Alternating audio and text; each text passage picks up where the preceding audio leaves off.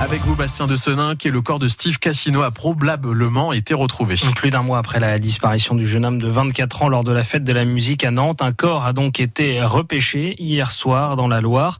Et ce pourrait donc être celui de l'étudiant Marion Fersing. Alors il va quand même falloir attendre les résultats de l'autopsie qui aura lieu dans les prochaines heures pour en être complètement certain.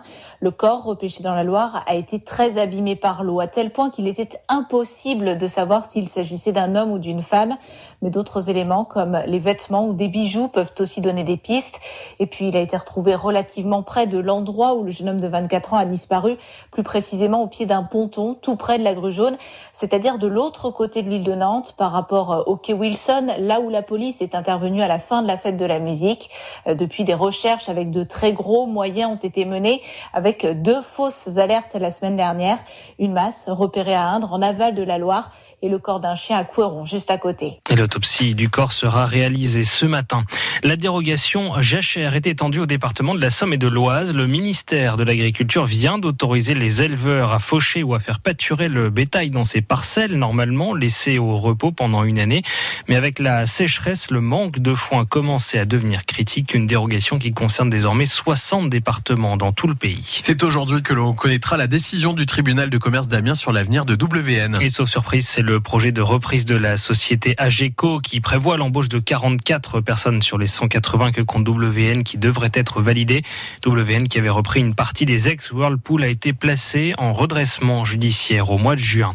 Carole Bureau-Bonnard porte plainte après la dégradation de sa permanence de Noyon. Lundi matin, la députée de la République en marche de l'Oise a retrouvé le bâtiment avec de la paille étalée devant l'entrée, des œufs jetés sur les murs et une banderole Merci Carole accrochée sur la façade.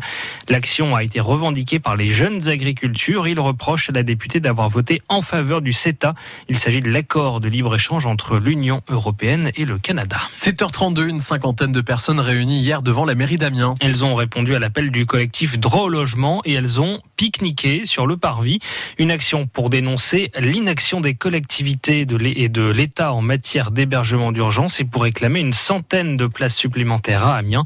Ce n'est pas la première fois que l'association et ses militants comme Hélène Goasgen se mobilisent sans pour autant obtenir de solutions concrètes. Il n'y a pas de réponse en fait. Plusieurs fois on a demandé des rendez-vous, ça fait des mois qu'on demande et on n'obtient pas de rendez-vous, pas de réponse euh, et pas de mise en place d'une politique un peu efficace pour l'hébergement des gens qui sont à la rue. Parce que les compétences sont partagées entre, euh, entre ces différentes collectivités territoriales et nous dans les faits, pragmatiquement, euh, les gens se renvoient la balle et donc effectivement on aimerait que ça soit concerté pour une vraie prise en charge efficace. Il n'y a pas très longtemps on a accueilli une femme qui venait d'arriver en France et qui était enceinte. Au 115, euh, il nous a été répondu qu'on ne prend pas les femmes enceintes. C'est une compétence du département.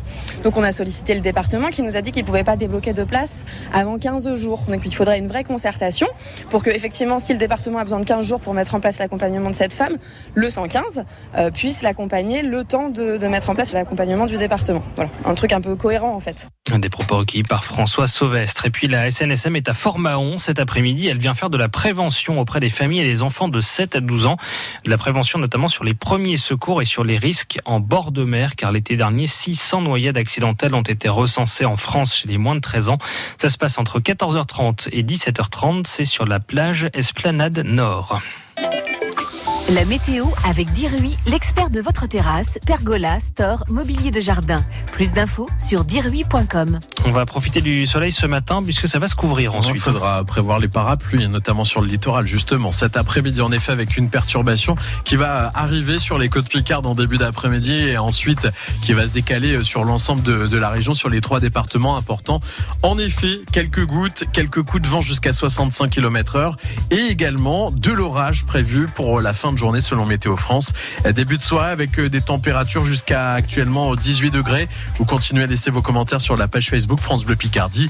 24 à 26, ça c'est pour les maxi. Et puis en parlant du littoral, les marées également du jour en ce mardi. À Cailloux-sur-Mer, il y aura la marée haute à 11h02 ce matin et marée basse prévue à 18h07. 7h34, on fait la route ensemble. On commence ce mardi à vos côtés sur euh, les routes et tout va bien. Hein. Aucune difficulté à vous signaler sur le réseau routier autoroutier Picard selon nos cartes, tout comme dans les agglomérations. Un tout petit point qui commence à se charger à Amiens, c'est la chaussée Jules Ferry. Euh, quand vous allez vers euh, Longo, pas d'autres difficultés. Euh, accident, ralentissement ou travaux, n'hésitez pas à vous partager vos infos en temps réel aux auditeurs France Bleu Picardie 03 22 92 58 58. Vous prenez peut-être le train ce matin pour partir au travail ou en vacances. Là aussi, tout va bien dans les gares Picard, dans gare de Beauvais, TG Vote Picardie et Amiens. Tous les trains sont à l'heure pour les départs comme pour les arrivées. Prochain départ en gare d'Amiens sera 7h38 pour Lille et Paris Nord. Lille en voie 2 et Paris Nord en voie 4. Bonne route.